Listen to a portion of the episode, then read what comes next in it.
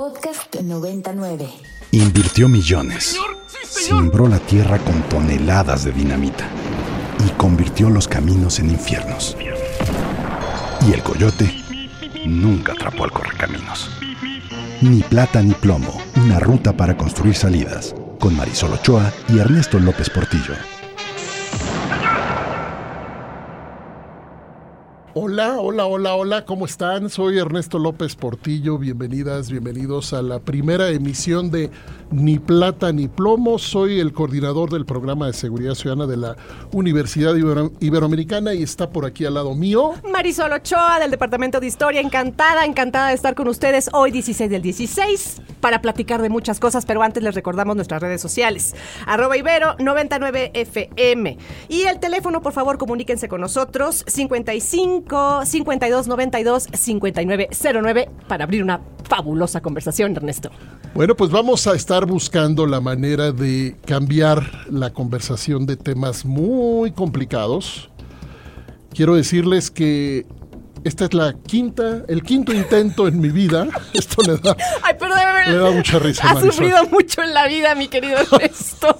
Nadie le daba el micrófono. Es Nadie le daba el micrófono. el quinto intento en la vida de crear un espacio en el radio que dedicara más de un minuto, más de tres minutos a entender qué nos está pasando en seguridad ciudadana. Imagínate tú, Marisol, que no, que no entendemos eso, que no entendemos ni siquiera la necesidad de dar espacio para poder entender esta, esta pesadilla en la que estamos que requiere que, que cambiemos quizá muchas cosas. Les dejo mis redes, eh, arroba Ernesto LPB eh, en X y también la red del programa de seguridad ciudadana, eh, arroba PSC, guion bajo Ibero, todo en mayúsculas. Marisol, ¿por qué estamos aquí? ¿Por qué, Ernesto? Yo creo que esa es la pregunta fundamental a quienes nos escuchan. Y pues este espacio es especial, la verdad hay que, hay que decirlo, para hablar de temas complejos, temas muy dolorosos, temas que nos preocupan pero que también nos ocupan, que son los temas de las violencias, las criminalidades, la seguridad. Pero no solo eso. ¿Cómo podemos hacer las cosas diferentes? No sé si tú estás de acuerdo conmigo. Llevamos más de 30 años, yo en lo personal, dedicándome a esto, 20 ya, ya estamos aquí cascados, con un siempre como no se puede, haciendo lo mismo, repitiendo lo mismo en estrategias de seguridad, estrategias discursivas, políticas, intervenciones en niveles de Estado, municipios, y la cosa sigue igual o peor. Para las personas que tenemos algunas décadas ya acumuladas en este planeta, de pronto momentos como este pues son momentos que, que invitan necesariamente a la recapitulación. Me acuerdo inevitable ahorita recordarme de aquella conversación con un colega, director de otra, de otra organización de la sociedad civil. Yo en ese momento dirigía el Instituto para la Seguridad y la Democracia y él me decía, oye, pues nos vamos enterando que las buenas ideas no son suficientes.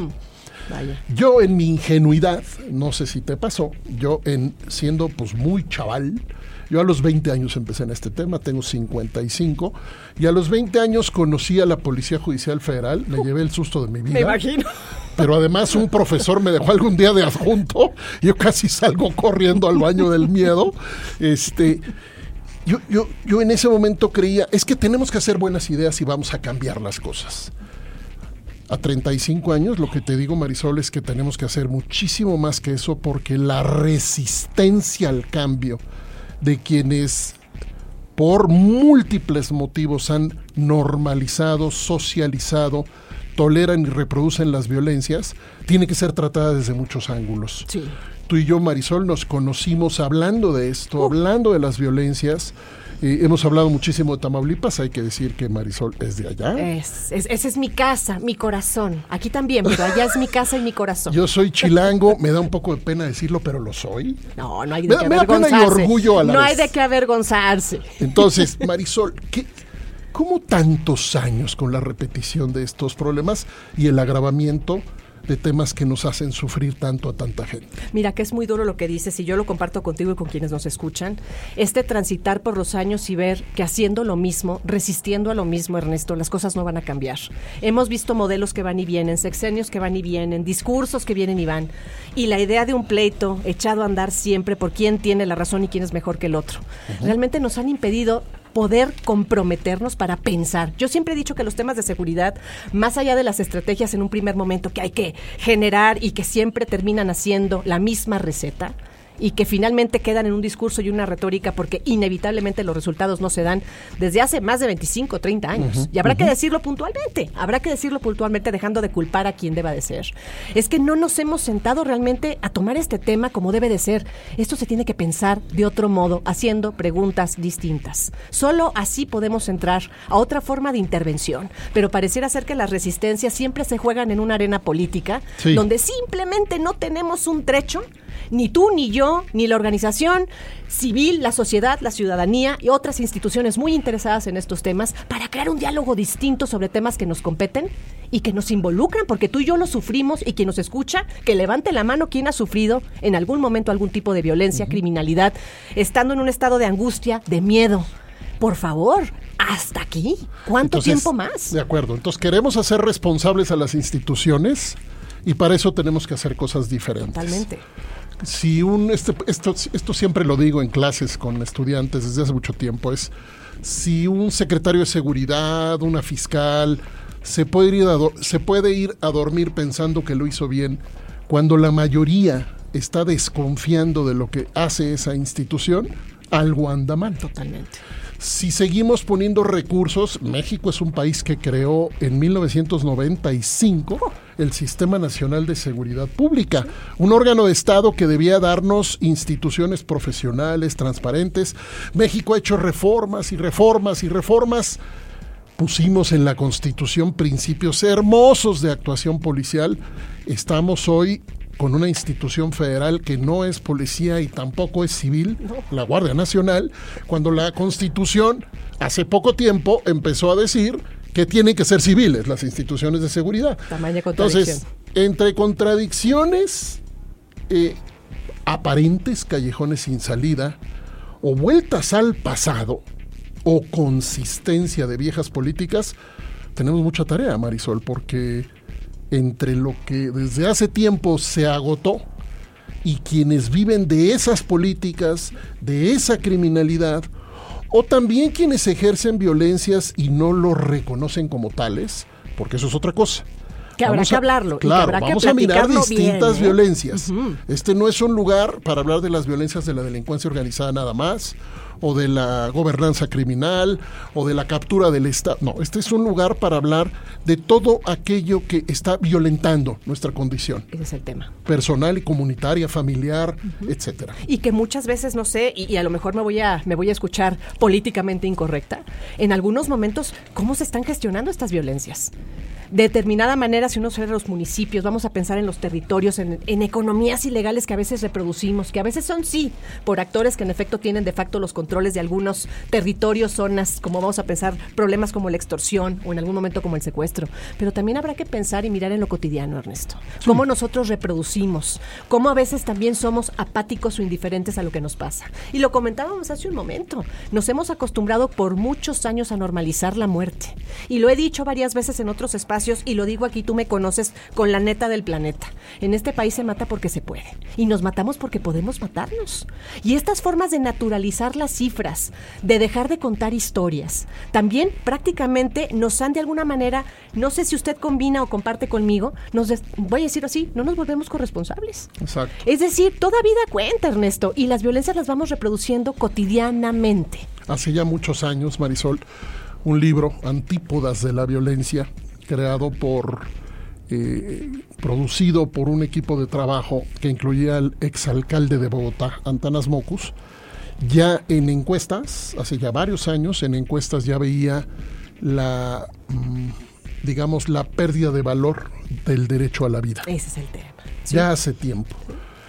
¿Qué pasa? ¿Qué nos está pasando cuando las atrocidades, guion masacres, por ejemplo, o cuando las, los asesinatos, los homicidios contra mujeres o los homicidios contra personas trans, es decir, hay que hablar de homicidios, hay que hablar de feminicidios y hay que hablar de trans homicidios. ¿Qué nos está pasando cuando volteamos a ver a otro lado después de enterarnos de un homicidio o 10 o 20 o 70 u 80 diarios? ¿Qué nos está pasando como sociedad cuando volteamos la página para mirar otra cosa. En este espacio decimos no. Nos hacemos responsables. Nos hacemos corresponsables de decir basta ya, de construir propuestas, de exigir el cambio.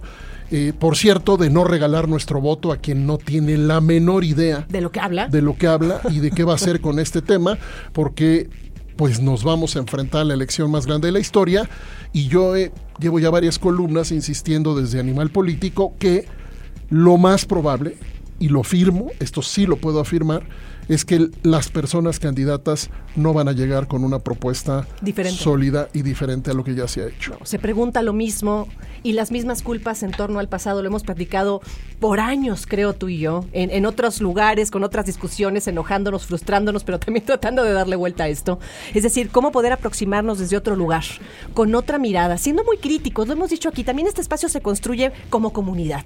A ver, la invitación también tiene que ver con cómo preguntamos diferente y cómo una buena crítica la buena crítica, no la de la víscera, nos permite poder ver lo que no estamos viendo con claridad.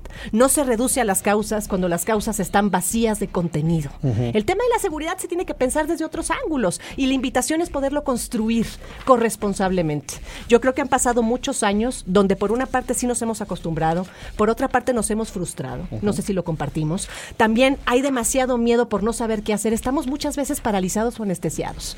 Y creo que también ha sido producto de políticas estrategias reiterativas donde pareciera ser que uno no puede hacer nada. Estoy pensando en la vida cotidiana, en ciertos municipios donde de pronto nadie puede transitar, no puedes denunciar una extorsión porque tampoco confías en tus autoridades a nivel municipal, ni siquiera en tus fiscalías.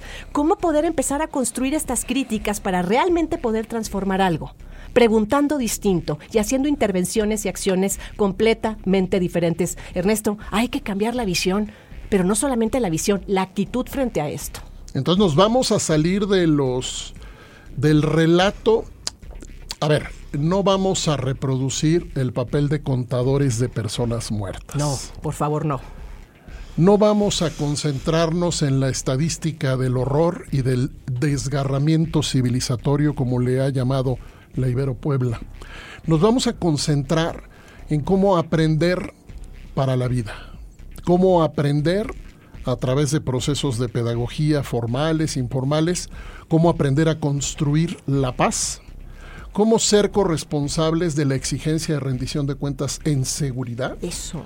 Y vamos a tratar de entender que la, lo que una investigadora, fíjate, en una mesa nuestra discutían, que quedó en un podcast que invito a ver en Seguridad en Comunidad, el podcast del programa, quedó una discusión de si estamos en guerra o no. Hmm. Y entonces la discusión, entre otras, es jurídica. Es política, es jurídica, es sociológica, es etc.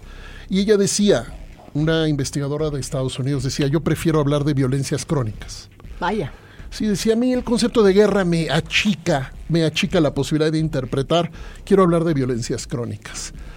el, concepto me, me atrae en términos de, de posibilidad de preguntarnos tantas cosas. Violencias crónicas en casa. Imagínate. En la escuela. En las universidades también. En el espacio público, en los deportivos. Violencias crónicas contra las mujeres. Violencia crónica contra la población LGTBIQ. En un país en donde las mujeres trans no alcanzan 35, 35 años de vida. Es que la edad es impresionante. Imagínate que tu escala de vida, tu nivel de vida sea los 35 años y no por cuestiones de salud. Así es. Por violencia. A ver, el tema y provocada por otro ser humano, un cercano a ti, un otro, un otro como tú, que finalmente no logra darte un espacio ni una legitimidad. Segunda causa de muerte de las personas jóvenes eh, en estos márgenes muy bien estudiados de de, a través de múltiples estudios, encuestas y demás, segunda causa de muerte, el homicidio violento. Entonces, vamos a desnormalizar, Marisol. Nuestro trabajo hoy es decir, esto no es normal, primero que nada. Segundo, ¿cómo llegamos aquí? ¿Qué significa que no sea normal? Quiere decir que algo pasó, o ha venido pasando, o está pasando, y podría seguir pasando, que necesita un análisis diferente. Eh, tú has analizado todo el tiempo los eventos con una mirada que llamas territorial. Sí, sí. Y me, gusta mucho que la gente que se va a quedar con nosotros todos los martes a las 16 horas en Ni Plata ni Plomo, te escuche tantito desde esta mirada cerca de los territorios. ¿Cómo lo haces, Marisol? Porque para que no se vea que solo estamos en los libros. No, no, En la no. academia. No, no, no, no, no. Venimos de allá. Venimos de allá. De mirar eso. Muchas veces. De estudiar eso. De trabajar el alma ahí. ahí, ¿no? Yo, yo, yo, yo a veces lo pienso y uno deja el alma en algunos terrenos y en algunas historias y en algunas experiencias. Y tú lo dices muy bien, cuando uno va tocando terreno y toca base. Y, y cuando haces cofraterno el dolor del otro, porque inevitablemente eso que le toca al otro te toca a ti. Compasión. Uh, uh, la cosa cambia, la cosa indigna, la cosa sí, sí enoja, da rabia, enrabia, como diríamos desde mi tierra. ¿En rabia? En rabia, uno se enrabia porque le pasa al otro, ¿no? Y estoy, estoy platicándoles de cosas tan, tan, tan, voy a decir, abominables. Como, como pensar en temas que vamos a tocar aquí, desapariciones, fosas, la cuestión migratoria. Vamos a pensar también en cosas cotidianas igual de desastrosas, porque las heridas pequeñas, grandes duelen. Extorsiones, cuando alguien ni siquiera puede abrir un negocio y poder pagar una renta de piso y tienes que cerrar. La frustración de tener que dejar tu casa, porque finalmente la criminalidad ha llegado a dominar territorios que hacen imposible la vida en muchas zonas de este país, de lo cual hay que hablar. Sí. Y de repente te vuelves un extranjero en tu tierra, viéndote obligado, porque no hay quien te pueda proteger. Nadie te mira y tampoco nadie puede ayudarte porque los que están alrededor de ti están en la misma situación de vulnerabilidad que tú. Estas historias cuando uno las camina, y yo creo Ernesto las hemos compartido de verdad, más allá de hacer esta retórica de lo trágico, es pensarlo hasta un punto de cómo podemos transformar esta tragedia para que el destino pueda ser distinto. Y yo empiezo con este punto de partida, como siendo autocríticos, pero al mismo tiempo corresponsables. Tomaba un ejemplo ahorita que lo estábamos comentando.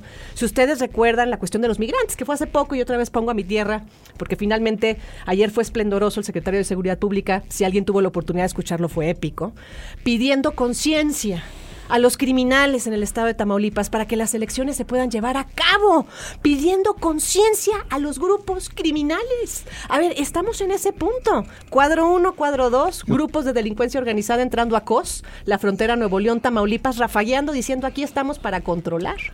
Cuadro 3 Chiapas, grupo de la delincuencia organizada, siendo recibido por ciertos pobladores de pueblos que no tienen otra opción más que recibir, dejarse dominar En las últimas 24 horas. y echando la esto. moneda. E- Es las últimas 24 horas. Es más, no le digo más porque ahorita se me va. Pero, a ver, esta es la realidad en un ambiente electoral. Abriendo la puerta con propuestas que lo acabas de decir hace un momento, a mí no me suenan para ningún lado ni para el otro. Es algo serio, a ver, la cosa es seria. Y aquí la cuestión es cómo nos vamos corresponsabilizando para generar un diálogo que realmente nos muestre un pensamiento crítico del cómo sí. No repitiendo lo anterior, no culpando al pasado. ¿Cómo realmente podemos entrar a generar este espacio en conjunto, pero también con algo muy importante, Ernesto, no sé si coincidas, creando una corresponsabilidad como sociedad de que la cosa sí puede y debe cambiar. Sí, de acuerdo. Hay algo que quiero decir en esta primera emisión de Ni Plata ni Plomo, Ibero 90.9, que es que en esos aparatos institucionales que hoy ponemos o queremos poner bajo la lupa, hay personas que entregan incluso la vida tratando de hacer su trabajo Sí. con lo que tienen o con lo que no tienen, porque de pronto no tienen absolutamente nada. Eh, en esa línea de trabajo yo me he especializado en tratar de impulsar la mejora policial. Y el otro día en un evento, la semana pasada aquí, eh, recordé una frase que hoy quiero traer. Es una frase de un experto francés que vino en algún momento a un evento en el instituto, en el INAP, Instituto de Administración Pública, aquí cerquita. La policía no es mejor ni peor que la sociedad que la crea. Eso. Vas. Se quedó eh, eh, igual el auditorio de la semana pasada se quedó igual que aquel en los 90, helado, Claro. porque entonces hagámonos responsable de las instituciones que tenemos también. Y entonces aquí la pregunta de mucha gente es ¿qué hago frente a esto? Sí. Entonces hay que generar orientaciones que nos enseñen que en efecto hay métodos, hay aprendizaje, hay casos prometedores y se han documentado algunas mejoras en algunas partes de este país. Exacto. También lo vamos a hablar. Sí. También lo vamos a hablar porque queremos darle herramientas a la gente para comparar, para escudriñar, por ejemplo, qué pasa cuando un alcalde o una alcaldesa decide si hacer las cosas diferentes. Que es la pregunta, yo en algún momento me puse a estudiar los perfiles de alcaldes, alcaldesas en Colombia, Ajá. de los que yo tenía noticias de, por ejemplo, de cultura de legalidad, de, de intervenciones de espacio público con pedagogías en la calle. Pues, ¿de dónde vienen? Sí. ¿De qué planeta vienen? Aquí en México, ¿dónde están? ¿Qué están haciendo las personas desde la política, desde la sociedad civil, desde la academia, desde el periodismo, que proponen cosas diferentes? También lo vamos a hablar. Por supuesto. Y, y una cosa que dices que es muy importante y lo decíamos hace un momento, en ese como sí, y yo he escuchado muchas buenas ideas, no sé si te ha pasado, de veras hay, hay, hay personajes comprometidos, hay espacios muy comprometidos con esto a nivel local, muchas veces a nivel estatal, las mesas ciudadanas en algunos momentos, ves que echan toda la pasión adelante Sí. para que las cosas salgan. Sí. Y yo a veces me pregunto, y lo hemos platicado de viva voz con algunos personajes líderes que están justo representando en zonas muy, muy, voy a decirlo así, vulnerables y complejas, a veces hace falta que la ciudadanía rope también. Y, y la idea es cómo poder construir en conjunto, lo que decíamos hace algún momento, hombre, cuando la idea va bien, va bien. ¿Cómo podemos fortalecerla, crear estas redes que al mismo tiempo no solo se vuelvan de denuncia exclusivamente, pero también que puedan generar, producir, crear cosas distintas? Sí. La idea es hacer esta cosa visible y no sé si coincidas, dejar de avergonzarnos, dejar de negar lo que pasa y tratar de dar un paso adelante frente al miedo que todos y todas tenemos. No sé si lo compartimos. El otro día un periodista, platicando con un periodista, yo le decía que el acto político más generoso es el reconocimiento del error Sí, y que hoy eh, este país necesita, requiere, demanda una un posicionamiento de Estado, de Estado que reconozca que lo hemos hecho mal claro. por décadas. Si eso no llega, Marisol, entonces se arropa la simulación en el proceso electoral y se va a votar por lo que sea y seguirá lo que sea. Sí. Incluso eh, eh, llegarán al poder personas ofreciendo medidas propias de un estado de excepción que vamos a platicar aquí Sí, claro. qué es eso y cómo nos pone más en riesgo a todas, a todas y a todos. Y me sale lo ñoño, no lo puedo, no lo puedo controlar. No es así, no crean, Me ¿eh? sale no es lo tan ñoño ñoño. como creen. Cuando dices que las buenas ideas, yo tengo que citar al criminólogo Lawrence Sherman, que dice en, un, en un manual muy, muy lindo sobre prevención de las violencias, dice, las buenas ideas se tienen que poner a prueba. Sí. Cualquiera puede tener una buena idea y, y- y así sucede. Pero ponerlas a prueba en política pública, dice él, es comprobarlas. Y comprobarlas es construir, entre otras cosas, evidencia. Bueno, nos van a escuchar insistir hasta el cansancio en lo que llamamos las políticas públicas de seguridad Sí. basadas en evidencia. Es decir, las que miden lo que sale bien, lo que sale regular, lo que sale mal Y lo que no Ah. hay que hacer nunca. Claro, y aprenden de su propia experiencia a través de ejercicios de rendición de cuentas, que va a ser también parte de los ejes de nuestra conversación. Así que no se trata solamente de sentarnos a hablar del incendio, No. sino tratar de identificar en dónde emergen y cómo. Y dentro del propio concepto de desgarramiento, de desgarramiento civilizatorio se habla de la emergencia de nuevos movimientos Sí. nuevas voces, nuevos tejidos organizativos, pero insuficientes. Sí. ¿Qué opinas de eso nuevo pero insuficiente? Yo voy pensando, fíjate que lo he seguido y yo voy, yo voy contigo de la mano ahí. Pareciera ser, y, y como crítica constructiva, y no sé, vamos construyendo juntos este diálogo, ¿eh? que qué bueno que parte de hoy, ¿cómo podemos concretar? Se trata, no sé si te pasa, muchas veces estamos como diseminados. Movimiento, acción, separado en algún lugar, como si esa batalla de algún lugar en movimiento no correspondiera a la mía. De pronto lo que le pasa al otro pareciera ser que es muy legítimo, pero no es lo que yo busco como legitimidad. Y no logramos consolidar esas intervenciones y acciones en conjunto. Aquí valdría la pena crear esa perspectiva y me da la impresión de que nos ha faltado esa nueva visión, voy a decirlo así, de trabajo en comunidad. Eso se trabaja responsablemente, corresponsablemente y otra cosa, asumiéndonos en ese lugar.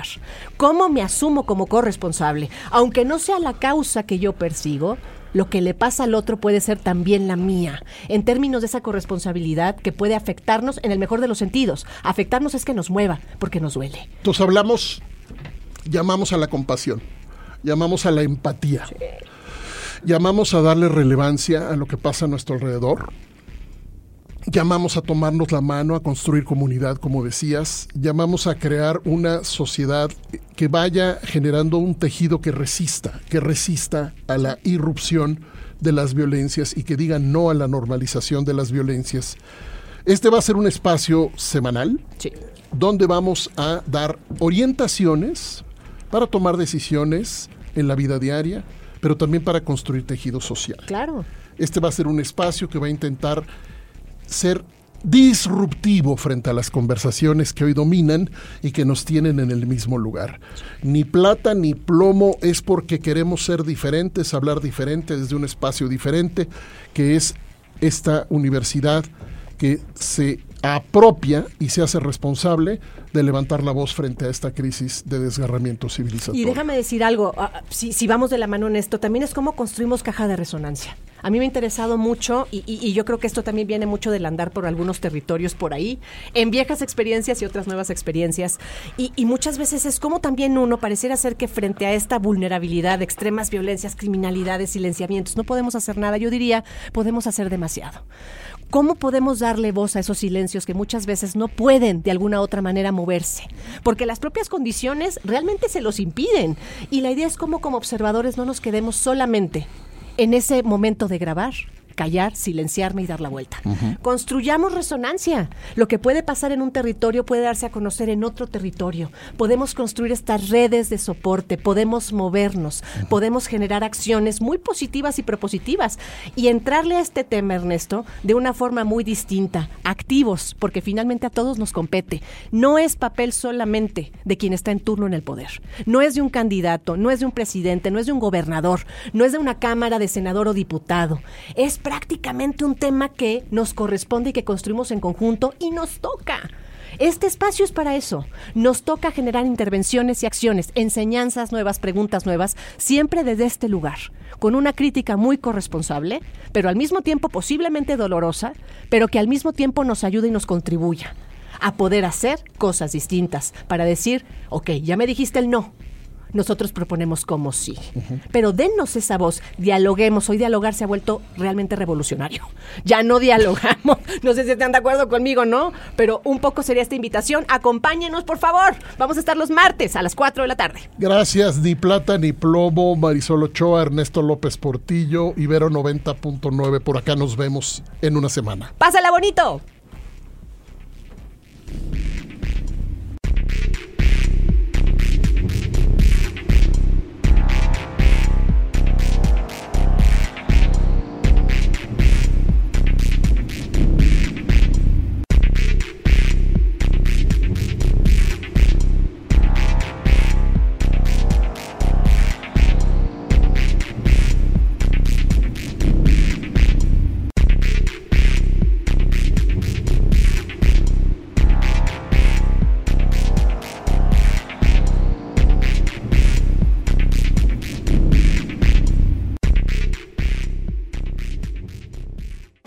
Invirtió millones. Simbró la tierra con toneladas de dinamita. Y convirtió los caminos en infiernos. Y el coyote nunca atrapó al correcaminos. Ni plata ni plomo, una ruta para construir salidas. Con Marisol Ochoa y Ernesto López Portillo.